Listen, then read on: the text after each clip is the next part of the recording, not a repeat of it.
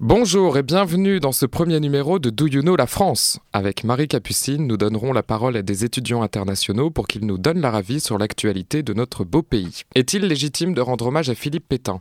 C'est la question qui a secoué les médias et intéressé les Français cette semaine après que le président de la République Emmanuel Macron a reconnu l'action de Pétain lors de la Première Guerre mondiale. Lors de sa tournée mémorielle, il a déclaré que Pétain était un grand soldat de la Première Guerre mondiale. Deux visions s'opposent sur le sujet. Une vision historique séquentielle permettant d'isoler l'action d'un homme dans son contexte, la reconnaissance étant ainsi permise, et une vision philosophique absolue plaçant l'éthique au-dessus du temps et nous forçant à une certaine retenue. Vous l'avez compris, ensemble nous allons écouter ce qui a été dit de l'autre côté de nos frontières et pour ce faire je vais me connecter avec Marie Capucine. Bonjour Marie Capucine, tu m'entends? Oui Quentin, je t'entends. I'm with David, a German student. Bonjour David. Uh, can you just introduce yourself? Um, I'm David. I'm from Munich, Germany. I'm 22 years old. Um, I'm studying politics science, and right now I'm at Erasmus in Prague. Currently in France, we are celebrating the centenary of the end of World War One, and there is a, a huge controversy because Emmanuel Macron, the French president, decided to pay tribute to Marshal Pétain. Do you know who is Marshal Pétain? Pétain? Yeah, I think I heard about him. It's a very controversial figure in France because he participated in the Battle of Verdun during the World War I. Yeah. He greatly contributed to the French victory, and he was even nicknamed the Man of Verdun. So he was a true national hero. Thanks to that, he becomes the head of the government after the Armistice Declaration, and it set up collaboration with the Nazi regime. And the question is to to what extent we can pay tribute to him. Last week, yes, Emmanuel Macron said he was a great soldier despite of bad choices. So what do you think of that? That's a really tough question. Yeah. Um, um, I don't know exactly what he did. Of course, I learned a bit in history classes five years ago or longer. I don't know. I think probably for the First World War he had a huge role, but for the second, I'm not sure. I don't know what he particularly did.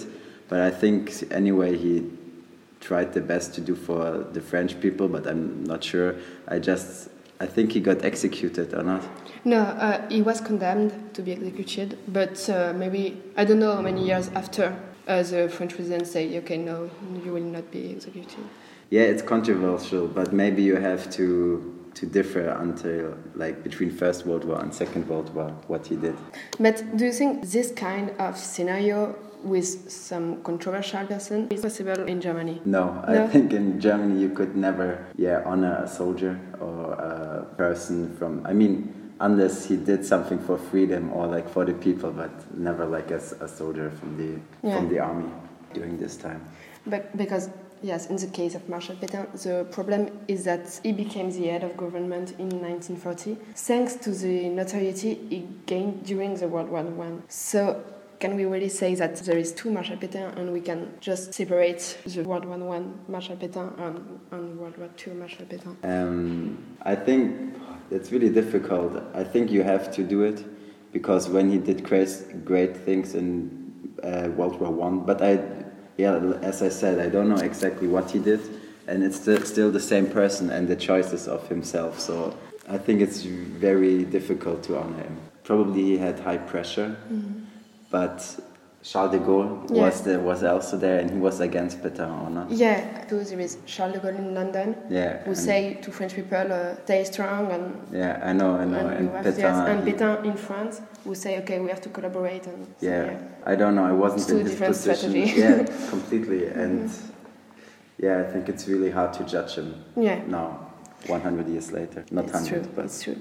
Because, but the other problem is that today uh, Marshal Pétain remains popular in some far-right uh, circles. And so, in your opinion, does this kind of declaration by the President of the Republic contribute to the, the rise of the far-right and populism in France or even in Europe? ah, okay, now I understand it. Yeah. Then I think it's even more hard to honor him. Then it's even more wrong. Uh, it seems like it's more for like the white people that they can have like their own honored soldier or like idol of this of themselves. So in this context, I would say it's it's wrong to honor him.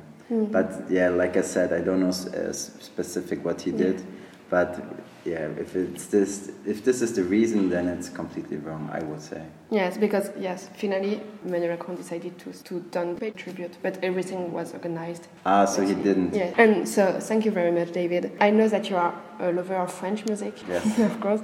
So there is one you would like to listen. to? Yeah, sure. I know that you don't like my French style. No, it's not true. I listen to a lot of French hip hop like PNL and MHD. So you can listen to that. Thank you so much. Quentin, je te laisse avec PNL et je t'embrasse.